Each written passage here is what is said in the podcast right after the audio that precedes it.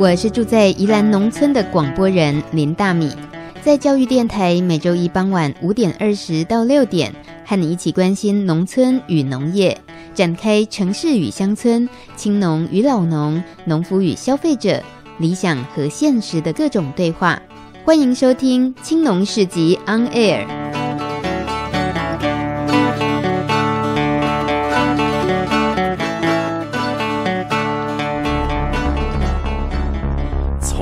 村看世界，看见新农村，舌尖上的农村。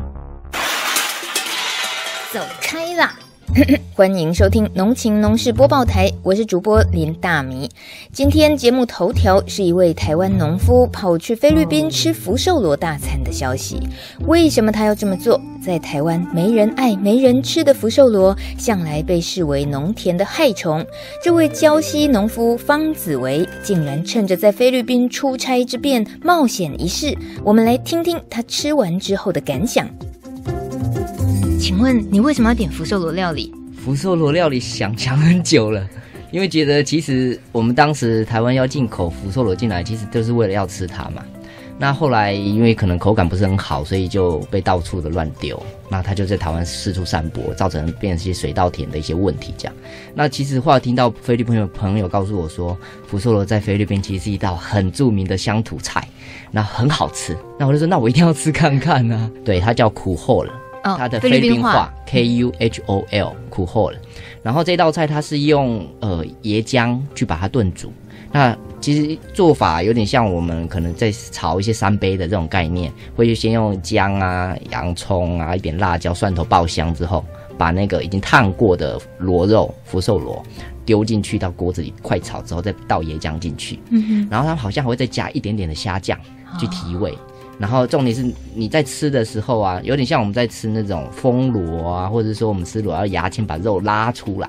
小酒雷吗？哎，小酒雷还太小。OK，有像海鲜那种，呃，可能有点白白黄黄的这种风螺这种，对，按、啊、照用牙签插出来，慢慢拉出来之后，把它的躯体拉出来。对。然后拉出来之后，你还会看到那个我们印象中福寿螺的蛋是粉红色，或者福寿螺卵还在里面。对，它的内脏的部分还有一点软在那里。太恶心了，颜色。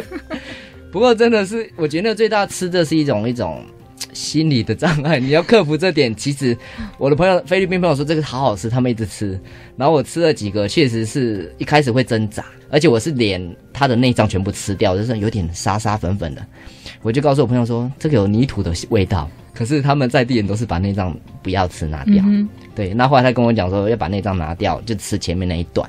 那重点是要沾着它的那个椰浆的那个寿司一起吃，因为椰浆它有浓郁的感觉，再加上它有虾酱的提味，咸那个咸咸这样子。然后呃，其实连那个姜一起吃下去的时候，其实还蛮顺口的。口感怎么样？口感其实有点像我们吃三杯那个一些螺罐头螺肉，罐头螺肉比较软，嗯哼，那它有一点 Q Q 的，啊，甚至多了一点点脆脆的感觉，嗯哼，对，其实段光吃前面那一段其实还好诶，没有特别的恐，就是那种恐怖的感觉，但是真的是后面的那一段内脏要把它去掉。可是，在菲律宾福寿螺没有像在台湾一样造成农民很大的困扰吗？呃，老实说，我觉得螺。应该都还是有一点点的，因为它毕竟什么都会吃嘛。对，只是我们的认知对螺它是怎么样的一个生物这样。在菲律宾那边，因为人习惯是会把抓螺来吃，所以反过来在水田你看到螺就会被大部分被抓起来被吃掉了。哦。对，那当然它也有造成一些，如果你来不及抓或是没有人去抓，它可能还是会有可能在秧苗小的时候把秧苗吃掉，也是有的状况。嗯。只是吃的人速度大于它吃秧苗的速度，所以就造成这个伤害少一点点这样子。所以你会有兴趣开发台式热炒的福寿螺料理吗？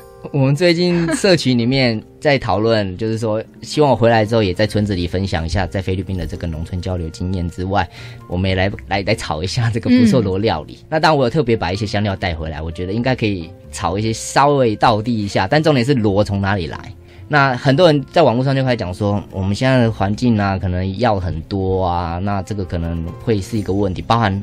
螺的寄生虫问题，对，这也是大家很担心的，对。但我我相信，就是现在其实以我们宜兰越来越多友善种植的这个环境来讲，农药相对是越来越，我们的农友的环境是越来越少这些化学的药剂。可是就以那个寄生虫的部分，可以用一些高温的方式，我相信料理的方式可以处理这件事。甚至有想说，也许我们可以去找学校去特别去检验一下那个菌素是怎么样。嗯、至少克服了这一点，有这个检验报告，我相信应该可以克服我们要吃辅助的心理障碍。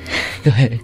到底是有多大的心理障碍？应该每个人都不一样，尤其在农民的心目中。对，好，我们非常期待你们尽快的开发出来这一道在游阿嬷驿站的服务 服务品项。是。那关于游阿嬷驿站，关于方紫薇，关于紫薇所做的事情，今天节目中陆陆续续，我们还会继续跟紫薇聊天。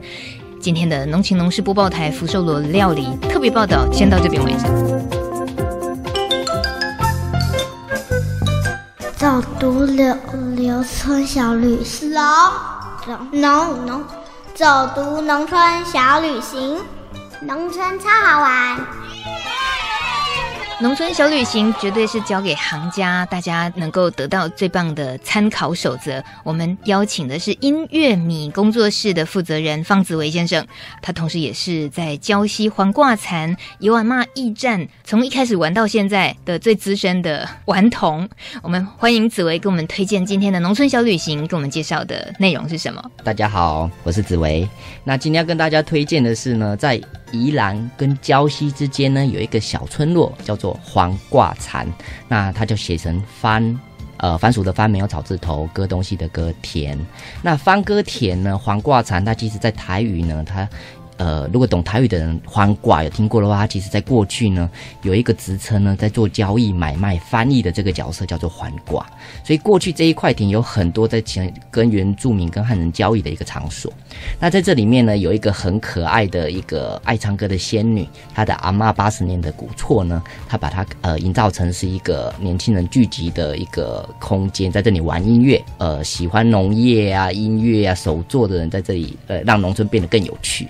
那在这个村子里面，还有一个山河院，一个百年聚落，然后一个大丢点，就是让大家可以去晒稻谷，然后同时可以在里面找到我们从清朝啊、日本啊跟现代的一些建筑的一些比较的的差别。这样，那最重要是，如果小朋友来到这个村子里面，当然这个是个很开阔的环境。当然东奔西跑，然后你可以这个东摸摸西摸摸一些香草，是在菜园里玩一些找一些小动物，甚至我们很可爱的小猫咪叫南瓜汤，然后在里面呢也可以让小朋友很好动，就是跟他玩这样。那喜欢音乐的小朋友可以来这里，然后跟我们的仙女一起，呃，可能是玩乌克丽丽啊，或者是说吉他，然后一些乐器的演奏啊，学习怎么唱歌也可以。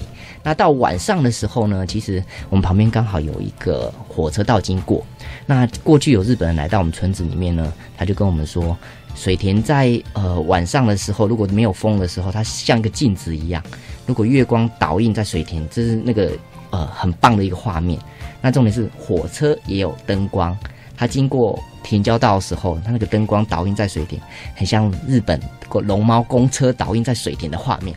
所以其实大部分我们到农村都是白天去的，到晚上其实，在农村寻宝那种感觉，尤其看呃有这种很漂亮的夜景，它其实也是另外一种享受。对，所以有机会可以欢迎到大家来到我们的礁溪黄挂残游阿妈驿站这边呢，来听歌，来玩农村小旅行。推荐大家可以过夜，然后晚上来体会你刚刚讲的是龙猫公车，龙猫公车来找龙猫公车出现在环挂残。对，我觉得在村子里面感受那个风的吹。我们的村子里面的阿嬷很厉害，她都跟我们讲说，你怎么样判断明天会不会下雨？其实一个关键是听火车的声音。为什么？它的浊度，如果空气里面的湿度比较重的话，它其实就比较浊，就像重低音那种感觉。嗯、明天就会下雨。但如果今天很响亮呢？哥，明天就是大太阳。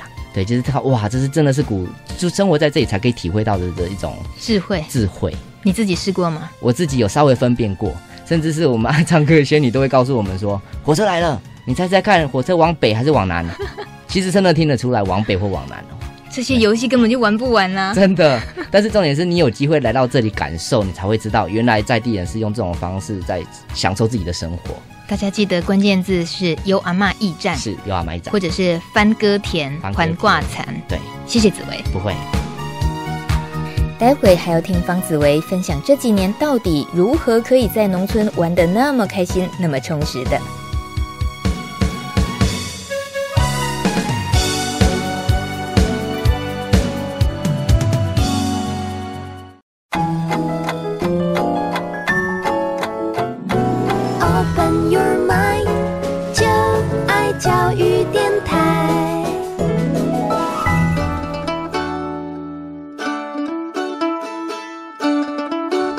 收听的是《青农市集 On Air》。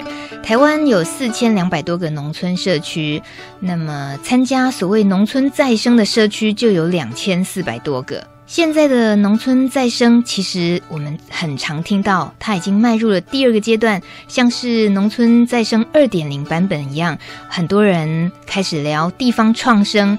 其实他在诉求的是，都还是要发挥在地特质，把在地特质发挥到最大的这个核心价值，就是所谓农村再生或地方创生吗？其实这些名词能不能搞清楚，连大米自己都觉得不是那么容易。不过呢。今天节目中来了一位，我觉得他就是一个一直在再生、一直在创生地方的年轻人。他是方子维，在 FB 上他自己最近有一句话，他说：“三十一岁了，我第一次用自己的身份到菲律宾分享地方创生的经验，从台湾宜兰出发，到日本、中国还有菲律宾，未来农夫还有更大的使命要实践。”我们欢迎紫薇。大家好，大家午安，我是紫薇。不是说好要用菲律宾跟大家打招呼吗？马布嗨，甘姆斯大加哟。马布嗨，甘温大加哟。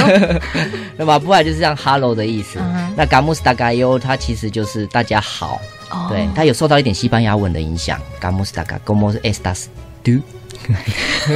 我知道紫薇语言天分还不错，所以呃，像是台语吗？华语吗？英语吗？日文吗？现在走到哪都随便还可以学几句回来。呃，打招呼这件事很重要，嗯、对，展示你的热情这样。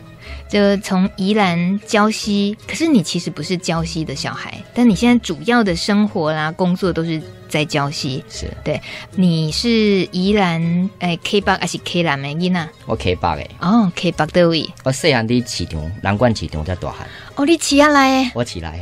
我是安内哦。是。所以爸爸妈妈都是在地的宜兰人。是没错，都是宜兰人。可是你今年三十一岁做的事情，在宜兰当地，呃，包括宜娃妈驿站，我们都很熟悉的，包括刚刚农村小旅行跟我们介绍环挂蚕这整个地方，呃，你们在玩这些所谓的地方创生，对，对这些名词，你自己会怎么理解？我觉得那些名字其实概念都已差不多，就是让社区的每个居民有更多的一些跟他们活络起来，甚至是现在可以让更多的村民可以自己。主动的用自己的呃可以做的事情去思考，他可以为这村子做什么。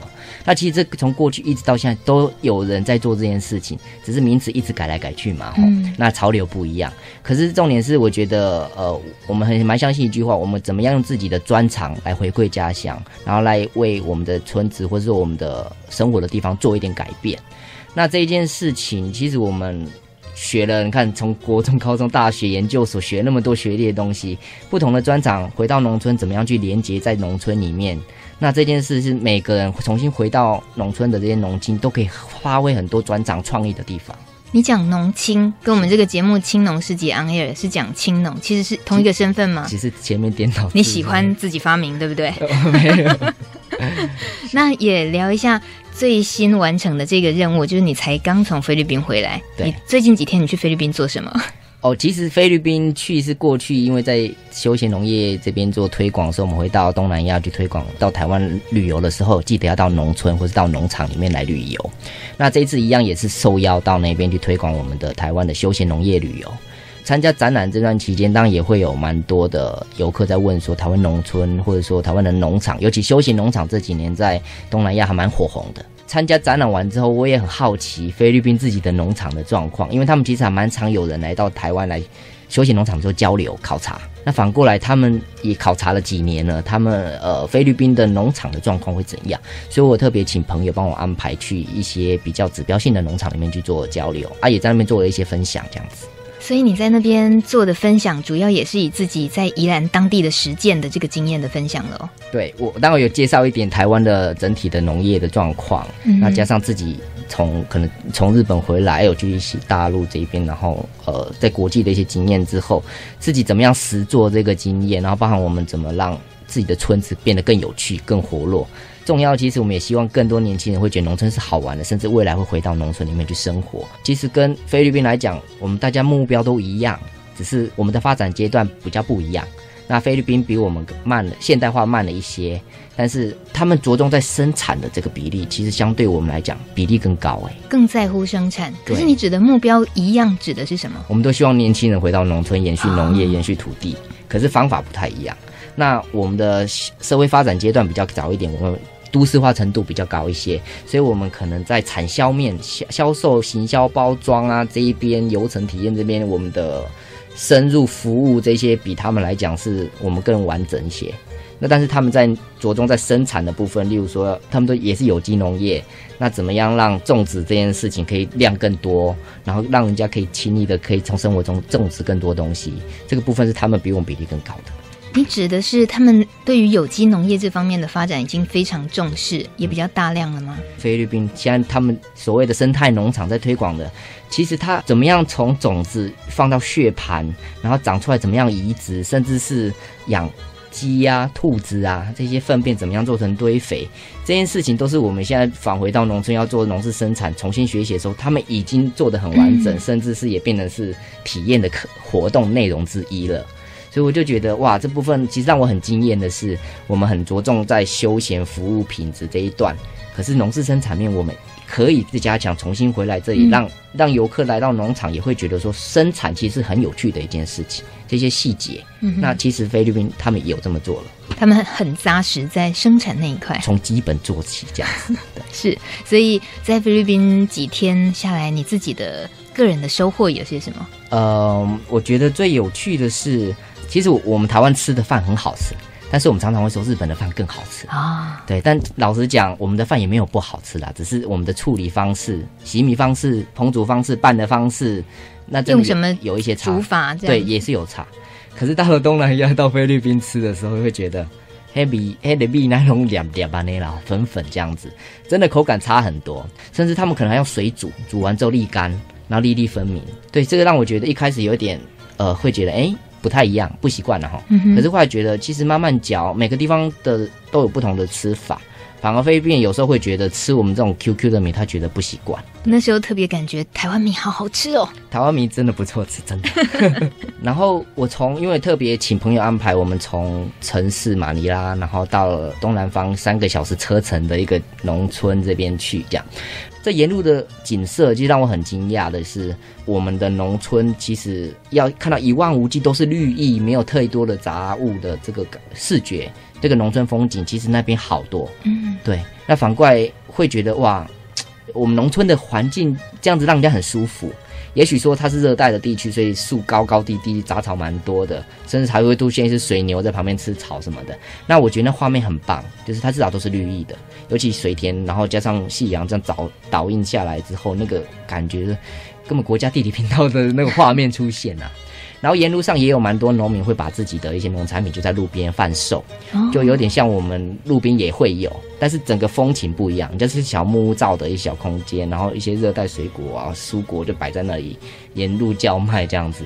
对，所以这这种印象也让我觉得，这就是农村该有的一些风景。每个国家不一样，但是去的时候，农村是每个国家里最独特的一个地方。因为大部分我们在经济发展，城市其实最后长得都差不多嘛，都是高楼大厦嘛，便利捷运啊，都是这方向。可是农村的地景基本上不太会改变，除非你有很多过度的一些人造的景象。但是每个地区的这种景象，人会在那里生活的方式，吃了什么东西，它的就算它的腌制品在这种路边的展售的架子上呈现方式又不一样，因为作物不一样，手法不一样，然后它的贩卖方式又不一样。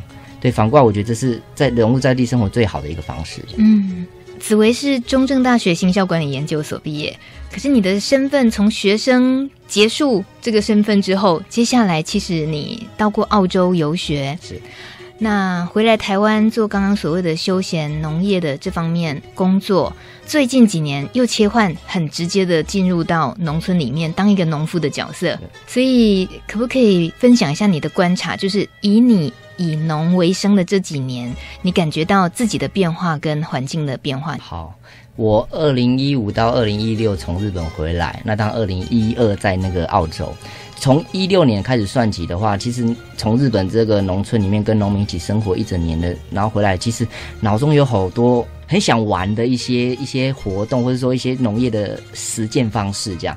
所以那时候回来的时候就开始觉得，为什么农村不能这样？为什么不能这样？这明明就很有趣啊！对，所以就开始写了一些计划，然后就提。那刚好也很幸运，就是呃获选，然后就是开始有一笔经费，可以在农村做一些实践的一些呃活动。那二零一七年开始要执行一整年的时候，我们那时候当时跟文化部提了一个世界农村黄挂产的这个计划。那目标是觉得我们其实生活中已经很多的外国人在我们身边，也尤其自己从外国人回来，不管网络上都有蛮多外国朋友的。大家常常会问说台湾在哪里，或者台湾是做什么，台湾有什么特别的？那是会让我一直思考我们台湾有什么特别。再加上自己其实就呃对农业或是农村话也很有兴趣之后，就会一直跟他们介绍，其实农村是有趣的。那借证他们就想说，来台湾当然要去农村啦，就来了，然后就邀请他们到我们的村子里面，然后跟我们一起生活。那从刚刚说有音乐、有农业、有一些手作，那吃什么？我甚至也带他们去逛菜市场，然后再买一些东西回来料理，甚至煮了一些料理之后送到在地的农友的啊阿进家，然后阿进也很兴奋。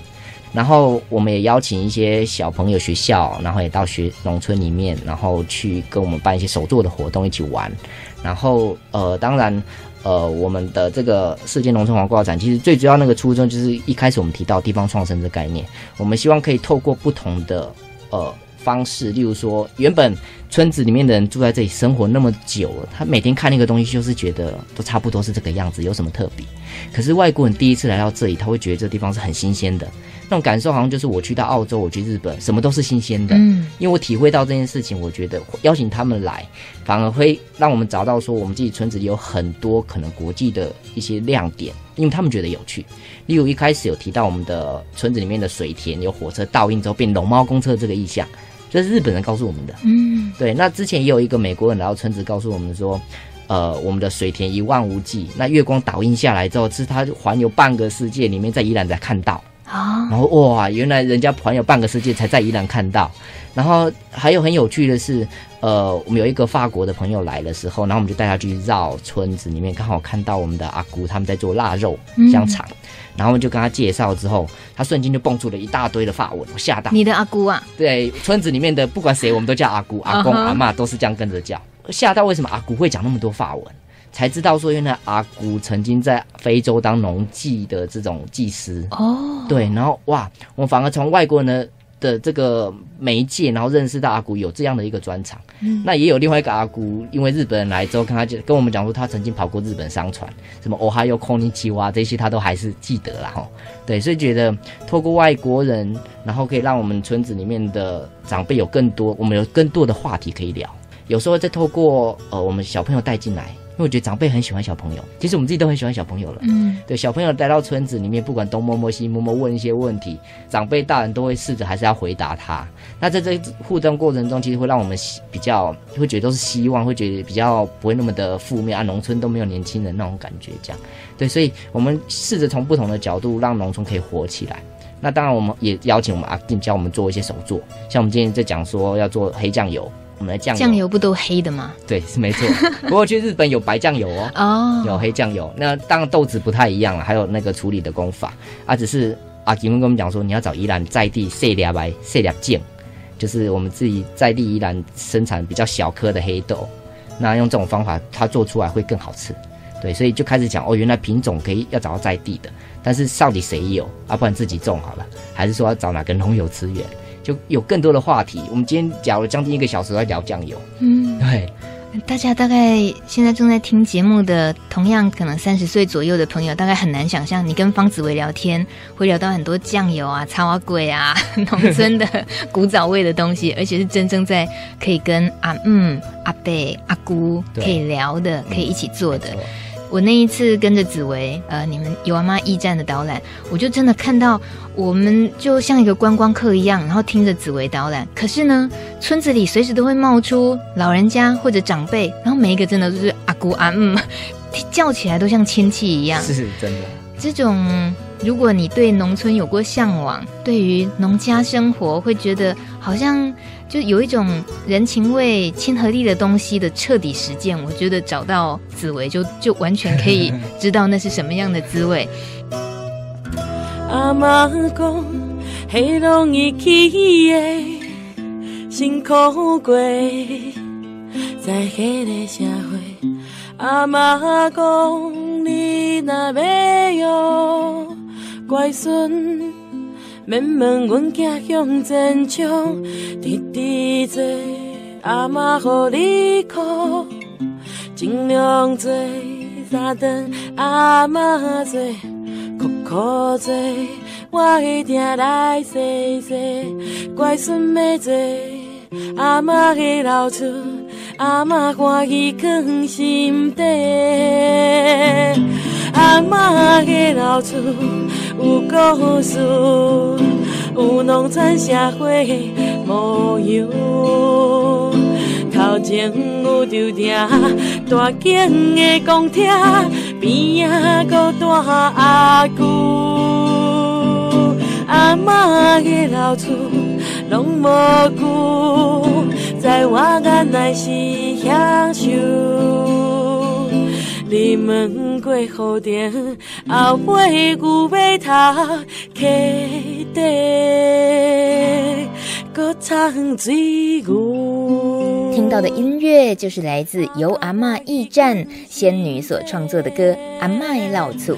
阿嬷的老厝有故事，有农村社会模样。头前有着埕大间的公厅，边仔阁大。不过，你刚刚提到的世界农村。环挂蚕，光是这个名字我也是非常有兴趣。呃，环挂蚕把它做成一个世界农村的，能够吸引这么多世界各地的人来，而且你拿到了呃，是不是青年村落计划？是，就是这个计划嘛。今年有有另外一个计划正在执行，是，所以拿到计划去执行，这些都是 mega。对于有心想要在农村里面创生、想要做这些事情的人来讲，你跟我们分享一下你，你你们团队的执行力怎么会这么强？你你自己觉得优势是什么？我觉得可能我们都觉得做就对了，为什么要想那么多？有时候其实我们想很多都是后来最后，因为你可能杂讯又来，又被谁叫去做什么，或者是什么又想做了，最后你就没做这件事。那我们就很想做，既然我们想做，我们就在这个时间之内赶快找一些东西来让自己有机会可以延续想做的事情，但是自己要控制，不要什么都想做嘛。对，那呃，刚好伙伴就还蛮有执行力，再加上也蛮有创意的，然后加上呃，大家都其实很热衷于农村事务，都觉得我们可以做一点什么事情，所以每次办活动都会有志工伙伴来帮忙。对，然后当然同样是在地的年轻人吗？大部分都是这个村子周边或是同学啊、亲戚呀、啊，然后也有一些远亲在台北会特别回来这样子。对，所以呃，我觉得农村只是一个。媒介让大家凝聚在这个地方，可是重点是我们的怎怎么样生活在这里，让大家觉得其实年轻人可以有无限的创意可以发挥，而且可以用自己真的有喜欢的事情，那用自己的专长，然后让自己呃可以好好的活下去，那这样活得有意思，要做自己想做的事，不要那么压抑这样子。嗯哼，对，能够做自己有兴趣的事，还活下来。对。这个才是最难的，我觉得，尤其是青年返乡，我们也都知道，呃，执行面遇到的技术的问题，大家沟通上的问题，资金的问题，土地取得，比如说你务农，你的土地取得这些等等，那就你自己，你们的运作下来，你比较常遇到的挑战是什么？嗯，我们这几年其实尝试先用古法的方式，让自己重新经验过去阿公小时候生活的这种农法的方式。所以这几年还是用手耕、割稻、插秧，大部分没有借用什么太多的机器。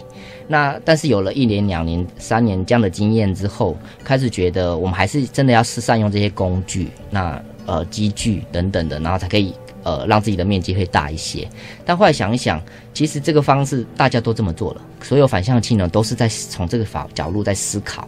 那反过来，我们自己有什么优势？我们自己有什么专长？有什么特点？我我们家没有那么多的地给我们自己种。反过来，如果我自己有。之前休闲农业的这些经验，这些国际的经验，那我又希望让更多年轻人觉得农业是有趣的，所以后来就想一想，我应该要从食农教育的角度，让大家从这个农业的细节里面，也许农耕它就是好玩的，可是怎么样变好玩，我让它变有趣，我们自己要先去观察，然后去设计一些教案，然后再去学校或者是办活动，让大家有机会去经验。所以反过来这件事应该是我要重心在这个地方去努力的。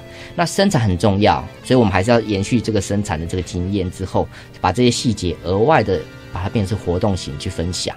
因为过去呃，不管是农事的这些体验，我们去协助，或是看大部分农友在努力的这个方向，其实很认真的发现一些问题是，你要真的认真种，你其实很难认真卖。嗯，你要很认真的在办一些体验活动，你就很难认真的在种。反过来，其实大家专业分工在自己的专长的领域里面，才可以做得更好。这个东西在企业界、产业界本来就这么做，这么做专业分工，那农业其实也可以这么做。可是后来又在思考说，我们这个资本主义之下，你过去我们水稻的这个产业里面，我们现在大部分会仰赖农机具，没错，所以大部分的资源可能累积在农机具的呃这个这个产业上面这样。可是我们可不可以用其他方式，让我们自己从生活里面跟农业，我们都可以做一点什么事情？所以手工这件事还是做啊，但是农工具，我们有没有更小型的农工具、农机具？其实有，日本就好多了。嗯，那我们台湾也在重新在思考农机具小型到底在哪里，甚至学校有在想要研发。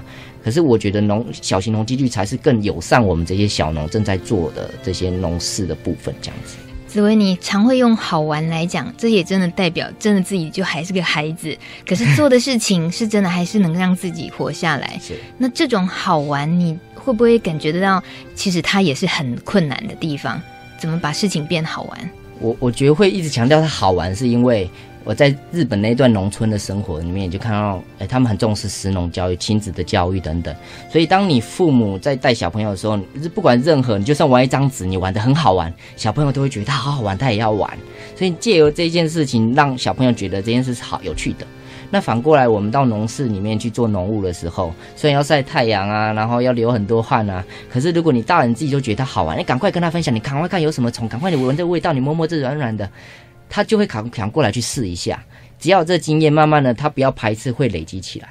记得去年跟紫薇聊到你从日本农村建学分享的。呃，那一次你特别提到你是带着问题去日本找答案的，嗯，是。呃，你那时候说你想要多了解一些关于农地农用、一些农村文化传承，对。所以我觉得你是一个好认真做功课、好认真在准备，然后回来之后也是充满热情，想多去实践实现的人。虽然只是短短过了一年，我只是很好奇，你接下来因为一年的时间，你有没有心里又发生了另外的问题？你还是觉得有机会，你想去找答案？有的，就是刚刚有提到从二零一六回来，然后二零一七在实践这个世界农村黄挂产计划，然后接着呢，现在二零一八年其实有提了另外一个新的计划，想要在我小时候长大的南管市场。我们简称它叫宜兰整个市场这边，然后来推一些跟神农教育有关的活动。那这个最主要体悟是觉得，我们其实过去会希望更多的年轻人，或是说小孩回到农村有一些农事的生活的经验，然后所以把小朋友带到农场去，或是到农村去。那后来又想想，大部分我们小时候都被送到城市去生活了，对，所以我们大部分最熟悉的其实城城市的这些买去哪里买东西啊，要去哪里玩啊这些经验。但是偏偏菜市场都在城市里面，嗯，对，菜市场也刚好又是我长大的地方。这边所有的农产品，最后其实最直接就是来到这个地方贩售。它其实最直接就是农产直卖所了，嗯哼，对。那来到这里，我们可不可以让大家进到菜市场，觉得它是呃菜市场好也好玩？因为菜市场同样也遇遇到一个状况，是我们大部分年轻人也不太去菜市场了，我们可能直接去超市啊、便利商店，就是解决了自己食物的这个部分。可是菜市场呢？后来发现，我们大部分年轻人其实小时候都有跟爸爸妈妈去菜市场买菜的经验。嗯，对，那这个经验其实大家会觉得很美好啊。只是现在有时候要回去菜市场买菜，突然不知道要怎么买，要怎么进去。对，就因为这样子，就觉得我应该要可以做一些什么事情，带领更多年轻人。或是小孩，我们回到菜市场里面去，让这个地方的文化延续下去，同时在这里学到跟农业有关的食农教育，这样子。嗯哼，对，这是你接下来很想做的事情。是，对。那所以有特别希望，如果学校老师对菜市场有兴趣的，那当然欢迎可以来找我们，我们可以带大家一起来逛菜市场。那当然不，除了说这些生鲜的食品之外，重点是这边的生活，这边的职人在这里生活了几十年，他的家族也在这里延续。不管是金爪啦、磨刀啦，然后这些鸡鸭鱼肉啊，甚至青草啊，甚至我们上面还有一间庙，嗯，对，那个地方跟我们生活的信仰中心。卖个关子，有机会大家真的欢迎来到我们的宜兰市场来逛菜市场。我都听说了，老外逛市场，这也是你做的有声有色的活动。原来你是在地起亚来，在起亚来边的囡仔，真的当然该跟你去玩呢、啊。所以连我自己住在宜兰都还没有订到这件事情，呃，要预约。所以大家别忘了，如果今天节目过后，对于紫薇在做的事情非常感兴趣，有机会一定要去找他。呃，那么只要搜寻音乐米。音乐米，就是音乐唱片音乐这个音乐，对，你自己种田，然后你自己米的品牌就叫音乐米，没错。你的田多大？不好意思，目前只有一分，是不是 一分地 轮不到我们吃？不过那很重要，是一个实践的开始。好的，非常谢谢紫薇来音乐米，还有这个关于南管市场，就是逛市集的这件事情，是今年度密集在进行中的事，也希望大家一起支持。谢谢。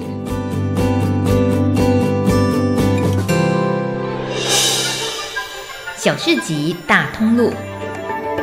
长期关注饥饿与贫穷的安娜拉佩说：“我们每一次的消费就像是一张选票，决定着未来地球的样貌。”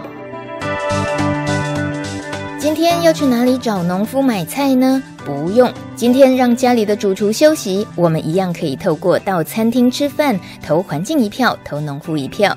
这种餐厅越来越多了，他们的共同特色就是惜食，珍惜食物。台语叫做“扣食”。真济阿嬷拢会教孙啊，咱哦食物件就爱扣食，唔通偷济，不要浪费。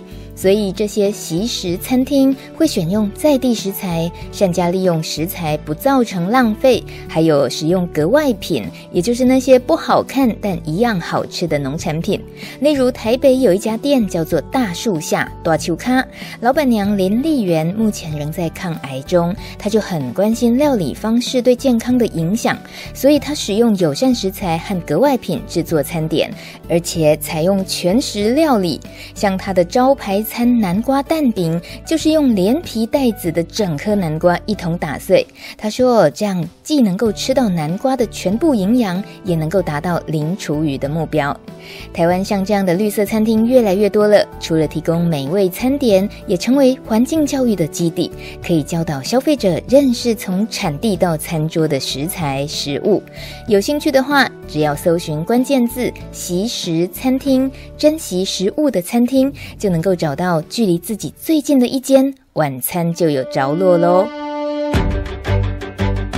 感谢你收听今天的青农世界 On Air 节目。如果你想听到更多农村故事，可以在网络上搜寻“米米之音”，稻米的米，米米之音就可以听到了。下个礼拜一傍晚五点二十分再见喽，拜。